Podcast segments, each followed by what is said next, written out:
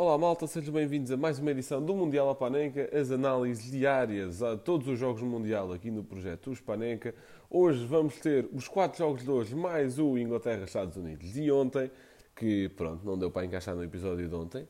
Mas vamos, vai ser logo o primeiro jogo uh, da análise de hoje, vai ser o Gil a analisar, e depois também vamos ver o Tunísia-Austrália, que vai ser analisado pelo Pinheiro, o Polónia-Arábia Saudita, analisado também pelo Gil, o França-Dinamarca, analisado por mim, João Blanco, e o Argentina-México, analisado pelo Manel. O, o Pinheiro e o Manel são escritores habituais da newsletter, eu e o Gil fazemos parte do painel do podcast. Portanto, vamos a isso. Olá, sejam muito bem-vindos a mais uma análise a um jogo deste Mundial uh, pelo, pelo podcast do Spanenka. Uh, eu sou o João Teles e estou aqui para analisar os Estados Unidos contra a Inglaterra, a uh, segunda jornada do, do Grupo A entre estas duas seleções, uh, que se deu no dia 25 de, de novembro de 2022, portanto, começou às 19 horas.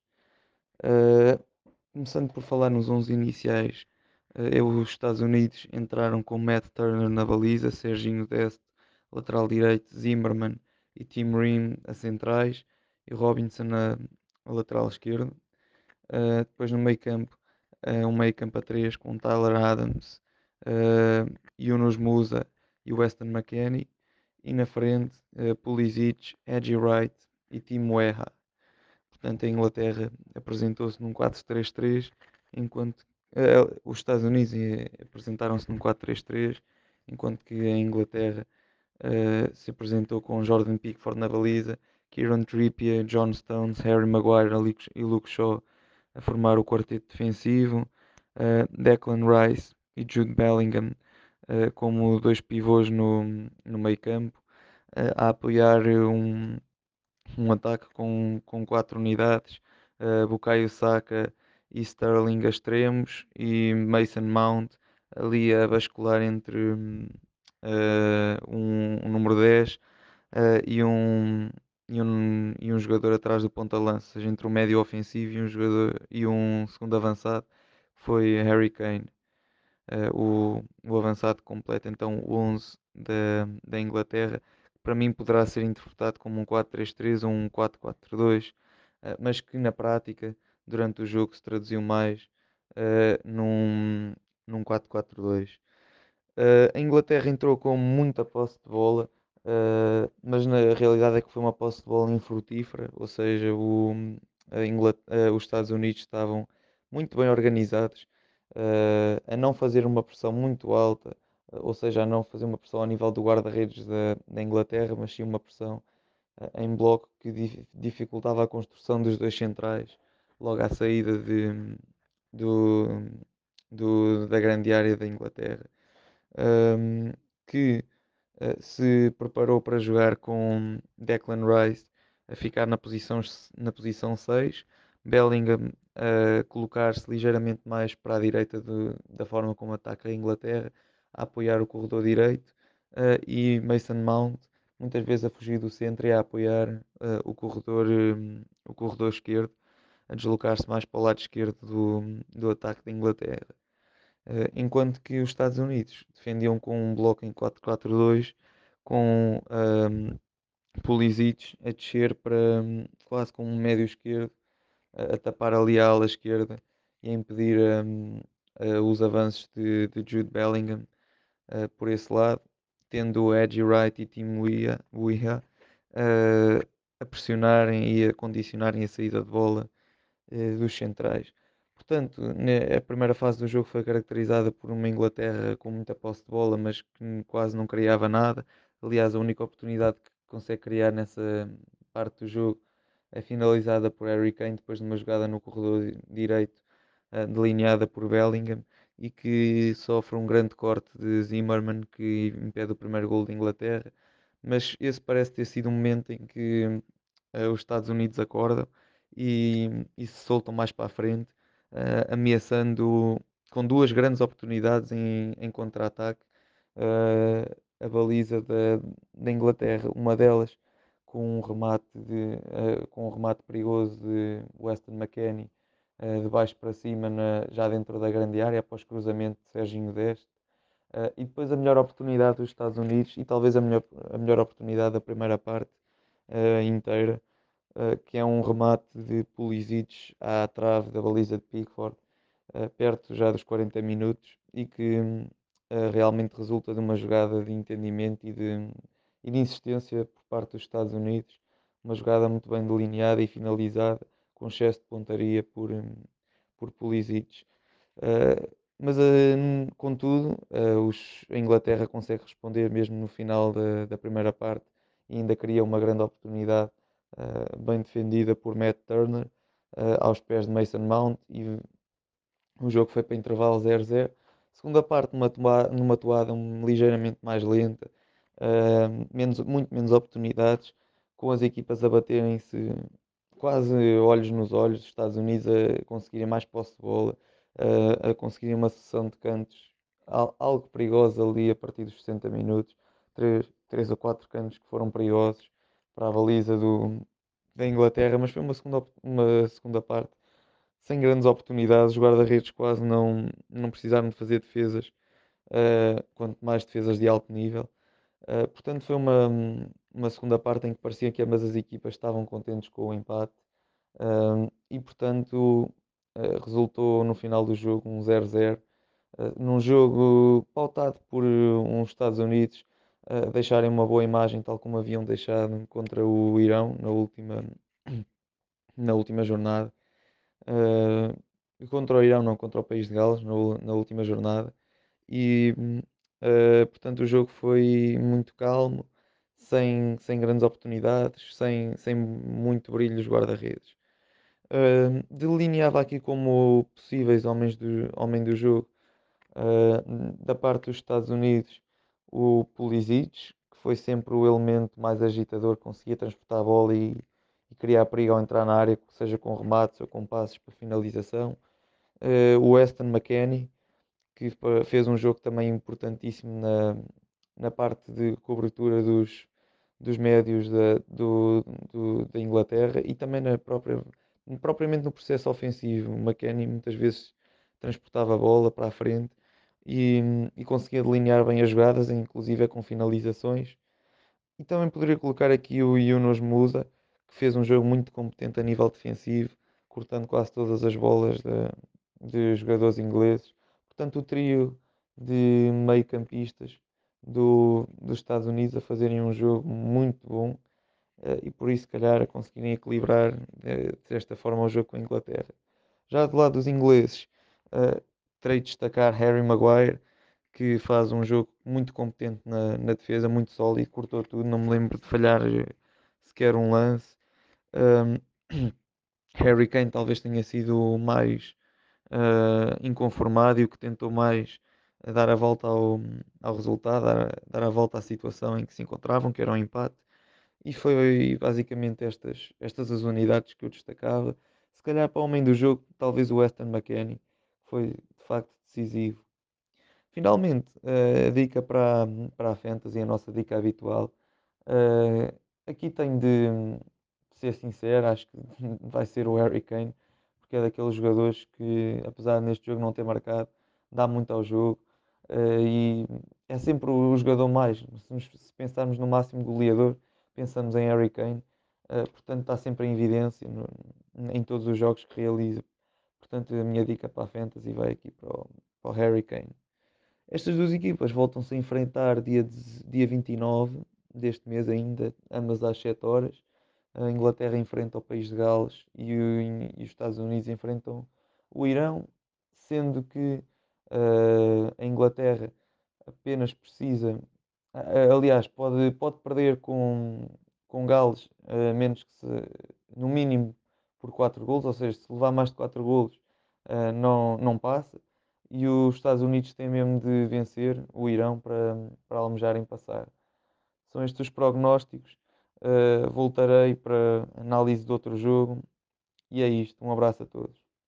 Boas, malta. Daqui João Pinheiro com mais um rescaldo, mais um joguinho do Mundial. Desta vez o Tunísia-Austrália do grupo D, onde também estão a França e a Dinamarca. Uh, um jogo que seria de extrema importância para as duas equipas, pois poderia ditar quem é que estaria em melhor posição para se qualificar na última jornada, tendo em conta que logo a França iria defrontar a, a Dinamarca e provavelmente iria perder. Portanto, a equipa que vencesse deste jogo iria estar ali numa posição de algum conforto para poder chegar à próxima fase. Uh, relativamente aos 11 iniciais, tivemos uma troca em cada lado. A Tunísia tivemos a troca do avançado Slimani por outro avançado, o Sliti, manter o 3-4-3 habitual. E na Austrália a saída do defesa Watkinson para a entrada do Karacic, Watkinson que se ilusionou, portanto não estava sequer no banco para esta partida. Uh, a nível tático, como já tinha referido, a Tunísia no seu 3-4-3 declarado, grande profundidade dos alas uh, e os avançados, os três da frente, muito juntos no meio.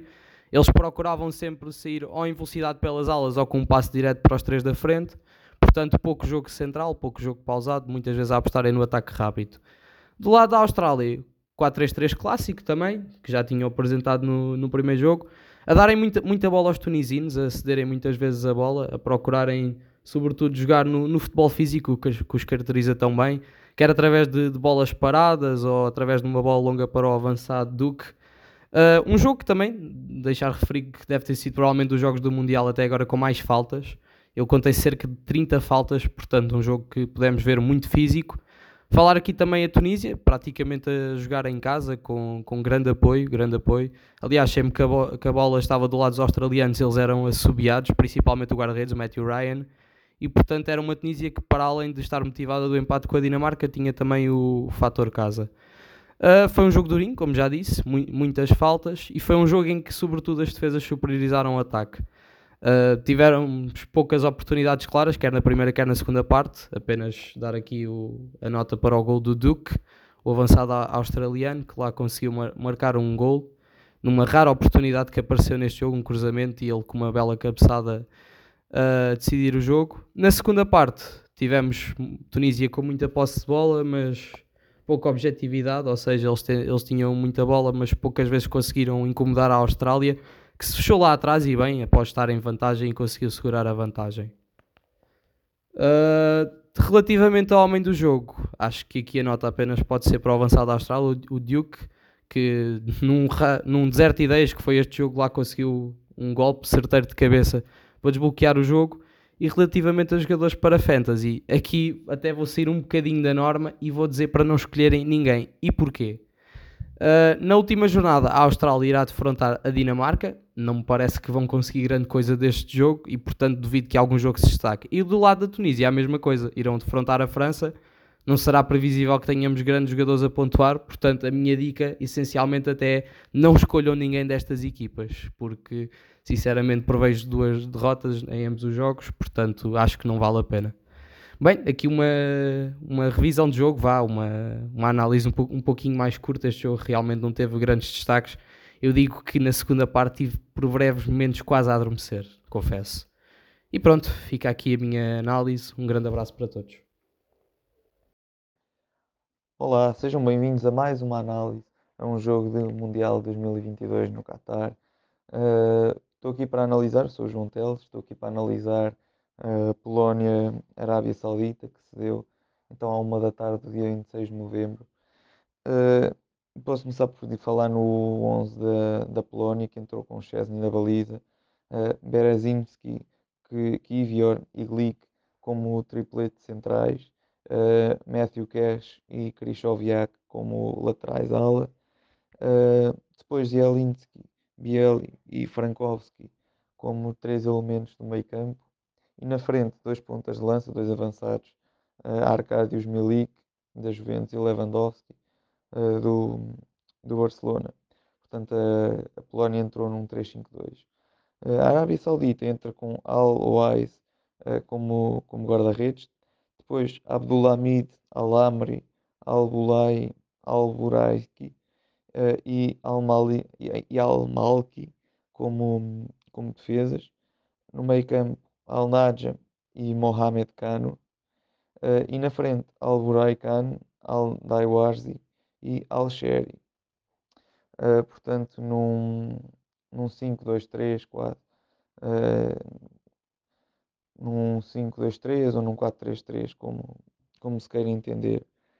Uh, o jogo começa com uma ascensão da, da Arábia Saudita que conseguiu ter bastante mais posse de bola que a, que a, que a Polónia uh, e até cria inclusive duas grandes oportunidades logo no, nos primeiros minutos que são defendidas uh, por Chesney de forma sofrida, mas são, são defendidas por Chesney. Portanto, começa, começa melhor a, a Arábia Saudita e a Polónia, perto do minuto 40, por volta do minuto 39, tem a sua primeira oportunidade de golo, que dá precisamente 1-0, que é uma bola esticada pelo, pelo guarda-redes Chesney uh, para, o, para o lateral que estava bastante projetado. Este toca para o, para o extremo, consegue ir à linha, tirar um bom cruzamento. Lewandowski na cara do gol uh, remata, mas o guarda-redes defende. Mas Lewandowski na raça ainda consegue correr uh, até à linha de, de, de, baliza, até à linha de fundo, aliás, e tira um cruzamento uh, pelo qual Zielinski esperava no interior da, da, da, pequena área e encosta de forma indefensável para o guarda-redes Alois uh, fazendo assim o primeiro para, para a Polónia na, na, primeira oportunidade que a Polónia teve no jogo. Uh, antes de, de acabar a primeira parte, ainda houve um, uma derradeira oportunidade para, para a Arábia Saudita empatar, um penalti, uh, no qual o, o, árbitro Wilton Sampaio teve de recorrer ao VAR e foi então bem assinalado um penalti que não foi convertido por, pelo jogador saudita, já que Chesney faz uma enorme intervenção. E ainda na recarga desse penalti, Chesney novamente faz uma gigante defesa, uh, retirando quaisquer hipóteses de, de, empate à Arábia Saudita. Na, o segundo tempo foi, foi pautado mais ou menos pela mesma toada. Uh, a Arábia Saudita com mais posse de bola a conseguir entrar no bloco, uh, no bloco polonês e a conseguir causar bastantes problemas, com o Chesney mais uma vez a brilhar por duas vezes evitando dois golos certos da, da Arábia Saudita, que, que, se mostrava dominante e se mostrava melhor uh, nessa, nessa fase do jogo. Uh, e depois do nada, com duas oportunidades, a Polónia manda duas bolas a, aos ferros da, da, baliza, da baliza saudita, no qual precisamente nenhuma delas entra, nenhuma das bolas faz o 2-0, porque vai, ao, vai aos postos, uma delas vai à barra num cabeceamento de uh, de Arcadius Milik e a outra é um, é um toque em habilidade de Lewandowski que esbarra com o poste. Portanto, apesar de estar a ser claramente melhor, uh, a Polónia vai lá duas vezes e quase que marca dois golos. Portanto, duas muito boas oportunidades para a Polónia.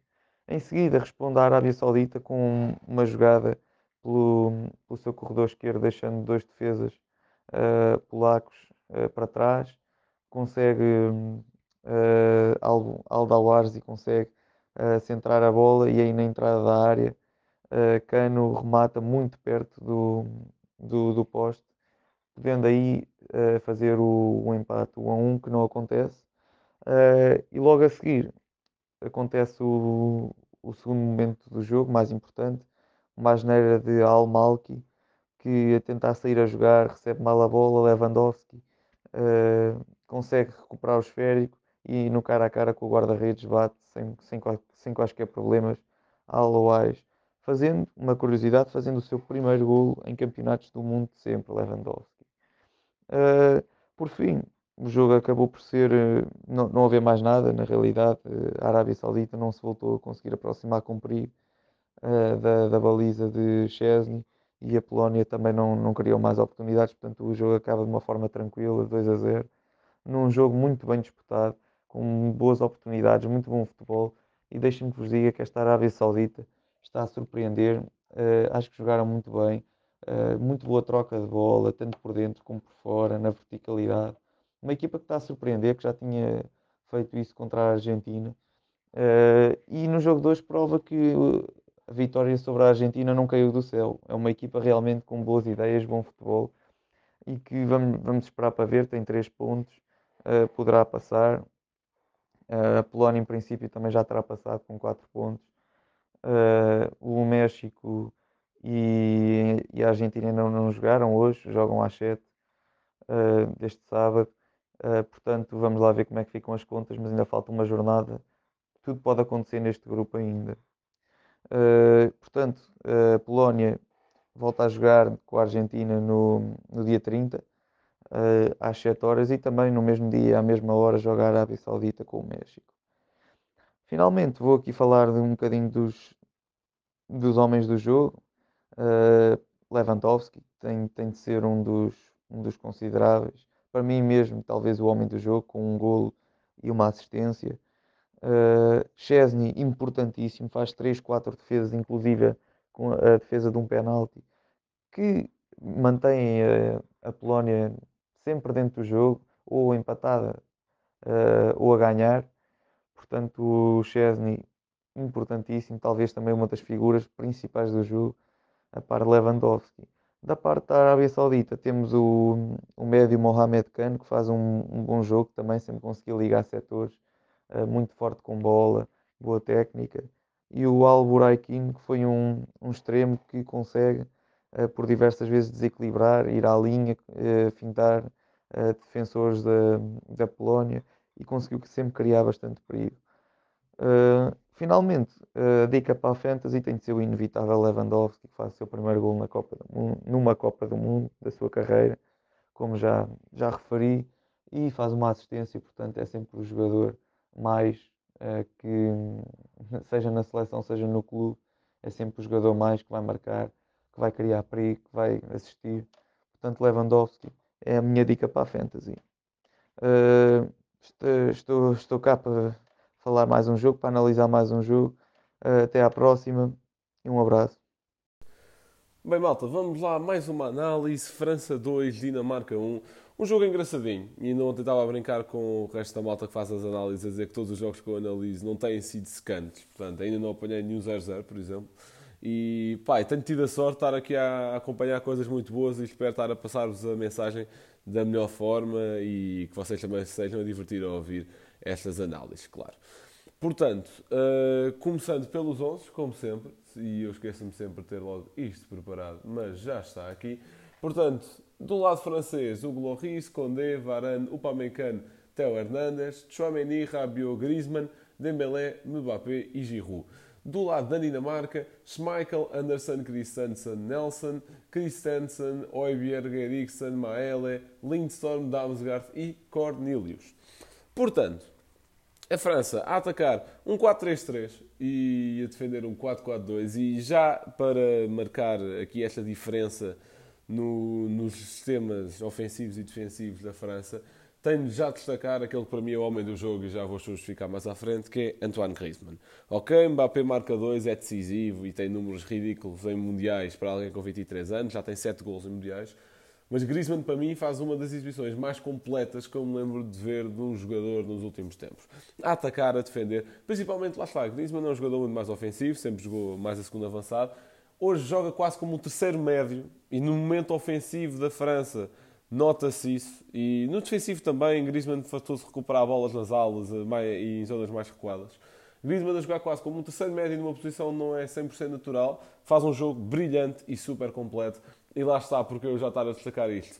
Porque é ele o elo de ligação uh, nas transições ofensivas da França, na passagem de um sistema para o outro, na passagem de um momento atacante para o defensivo e do defensivo para o atacante. Muito importante mesmo.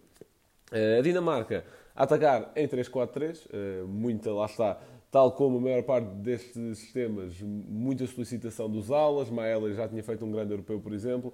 Christensen não, não faz um grande jogo, mas sou sincero, também não conheço muito desse lateral não faz um grande jogo. A defender a Dinamarca em 5-4-1 e na segunda parte, já mais a tentar procurar o resultado, passa para 5-3-2, mas isso até facilita o gol do Mbappé eh, e eu já, já vou explicar por aí. Portanto, eh, a França começou muito forte o jogo, eh, muito forte na bola parada, Dembélé a ser muito solicitado, ainda mais do que Mbappé na primeira parte. Muitos cruzamentos também à procura de Giroud, à procura de Mbappé. Griezmann, lá está, mais em baixo, mais na construção, eh, não tanto em zonas de finalização. França, muito forte na profundidade, obviamente, com as setas que são Mbappé e Dembélé, e destacar também o jogo de Dembélé, que também esteve muito bem. Obviamente não tão bem como Griezmann e Mbappé, mas alguém com aquele, com aquele 1 para 1 e, e trocas de velocidade é sempre muito importante e a França ganha nas individualidades. Obviamente que a França se apresentou muito, muito melhor organizada neste jogo do que do jogo contra a Austrália, acho eu. A França, na primeira parte contra a Austrália, tem N erros de organização uh, defensiva e ofensiva. No segundo, vai corrigindo, mas é mais as individualidades que safam.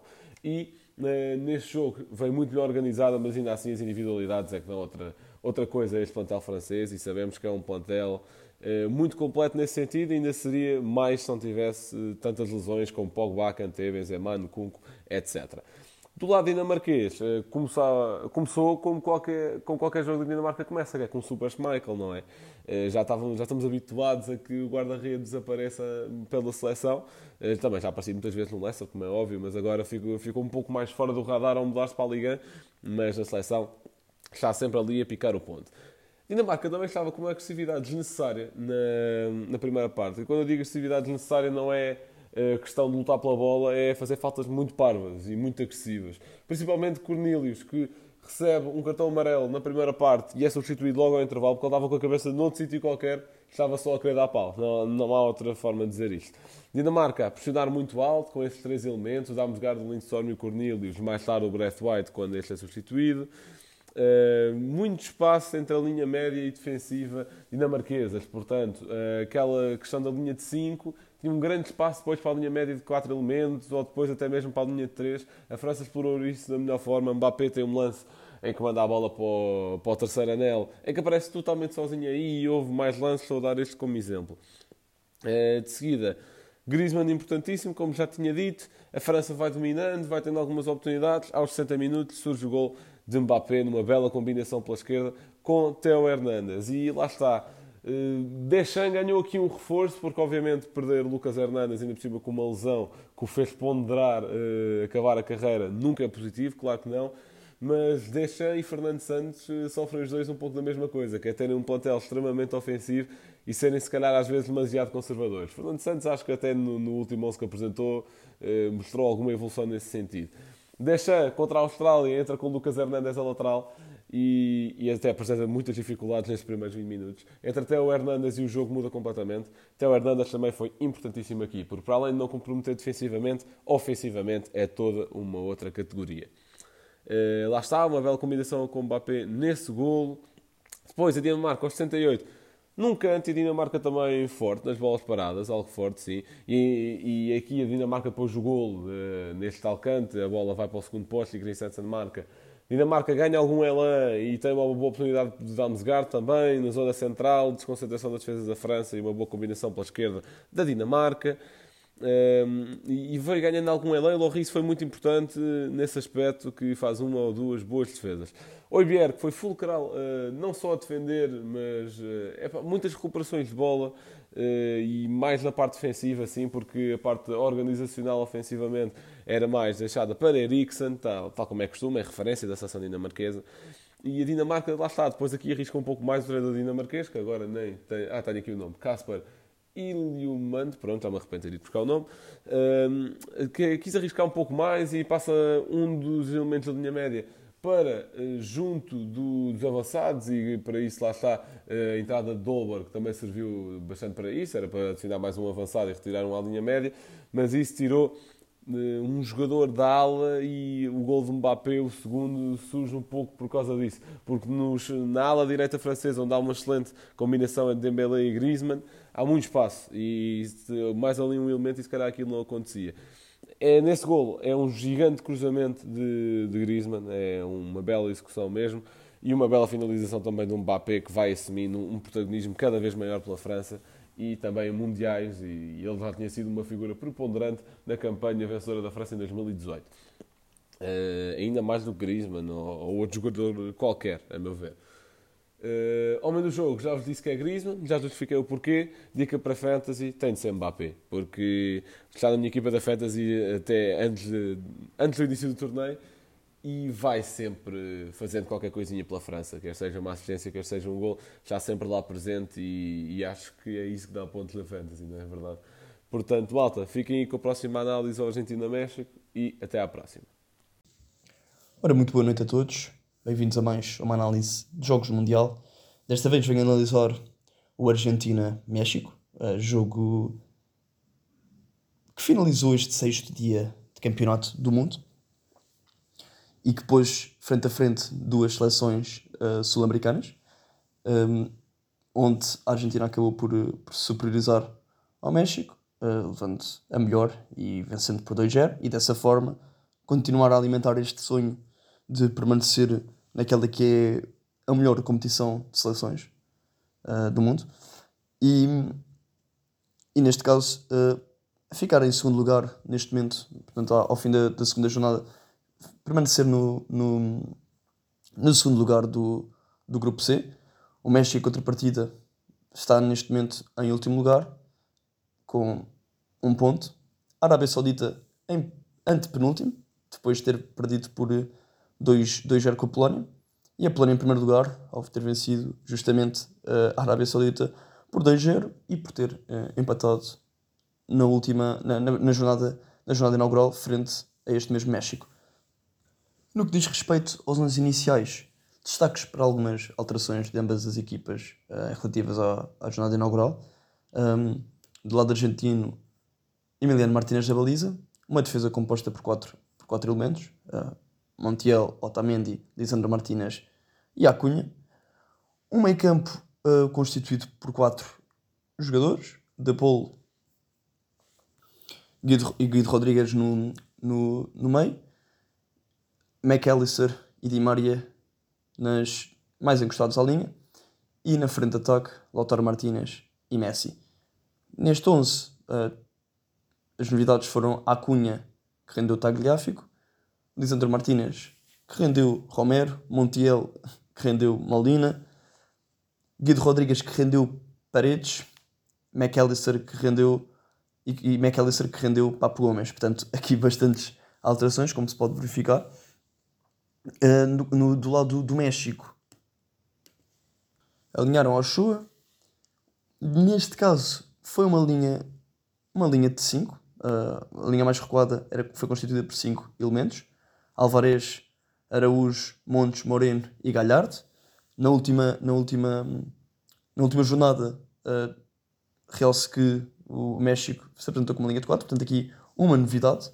Um, portanto, se, como disse, 5 cinco, cinco jogadores mais atrás, meio constituído por 3 jogadores: Herrera, antigo jogador do Futebol Clube de Porto e do, do Atlético de Madrid, Galhardo, Chaves e na frente Lozano e Alexis Vega. Do lado do México, um, as novidades foram Alvarez, que rendeu Jorge Sanchez, o jogador do, do Ajax. Um, a entrada de Néstor Araújo, justamente para constituir a tal linha de 5. A saída de, de Martin, uh, que apesar de não ter sido uma, uma alteração uh, direta, digamos assim, foi estrutural, porque ao tirar uh, um avançado acabou por optar por colocar mais, mais um central, passando então uh, para um 5-3-2, um, quando na, na jornada inaugural se apresentou num 4-1-2-3. Este jogo destaca-se pelo, pelos, destacou-se pelos muitos, pelos muitos duelos, pelas entradas ríspidas, diria, e por um critério, uh, e permitam-me destacar o papel do árbitro, um critério, a meu ver, ajustado por parte do árbitro, que conseguiu manter uh, o controle do jogo, sem ter de demonstrar muitos cartões amarelos. Ainda assim, como estava a dizer, houve de facto muitos duelos, um jogo muito intenso, mas que não foi uh, necessariamente sinónimo de um jogo bonito ou com grande. com grande, diria, entusiasmo.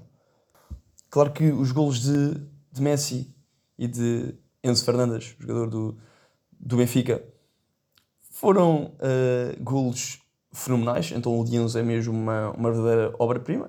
O de Messi é algo que já estamos habituados a ver do, do Astro Argentino, por parte do Astro Argentino. Portanto, se tirando esses dois, esses dois momentos do jogo, não foi um jogo particularmente uh, bem disputado. Ou, usando uma, uma melhor expressão, se calhar, uh, um jogo particularmente bonito, com grandes jogadas uh, coletivas. Ainda assim, gostaria aqui de fazer uma espécie de, de homenagem a Messi. É surreal aquilo que ele, que ele joga, porque ele continua a jogar, apesar de não ter sido o melhor jogo de Messi. É impressionante como, mesmo em jogos que parece estar mais apagado, mais fora do jogo, em que as coisas não lhe estão a correr tão bem, não porque uh, os dribles estão a sair mal ou o que seja, mas porque simplesmente não tem o espaço que, que ambicionava. Uh, também isso aí foi claramente uh, algo muito bem, muito bem, muito bem analisado por Gerardo Martino, treinador do México, que no caso é argentino, portanto tem aqui este, este lado engraçado. É algo que vai também acontecer com, no Portugal-Coreia do Sul.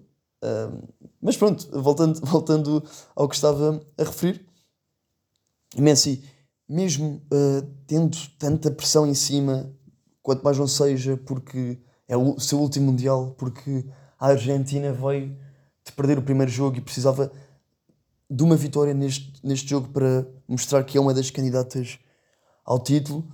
Uh, Messi conseguiu soltar dessas amarras, soltar-se do meio campo do México, de, de Herrera, uh, de Guardado, que saiu, que acabou por ser lesionado e, uh, portanto, de, pronto, e acabou por ser lesionado entrando Eric Gutierrez e, portanto, Messi também se conseguiu soltar um bocado de Eric Gutierrez, um, de Chaves e também desta, desta linha de 5 do México. Não foi fácil, volto a referir. Uh, na primeira parte, então, lembro-me de ver muito pouco Messi em ação. Uh, Di Maria, acho que foi, na primeira parte, o, o grande motor da, da Argentina.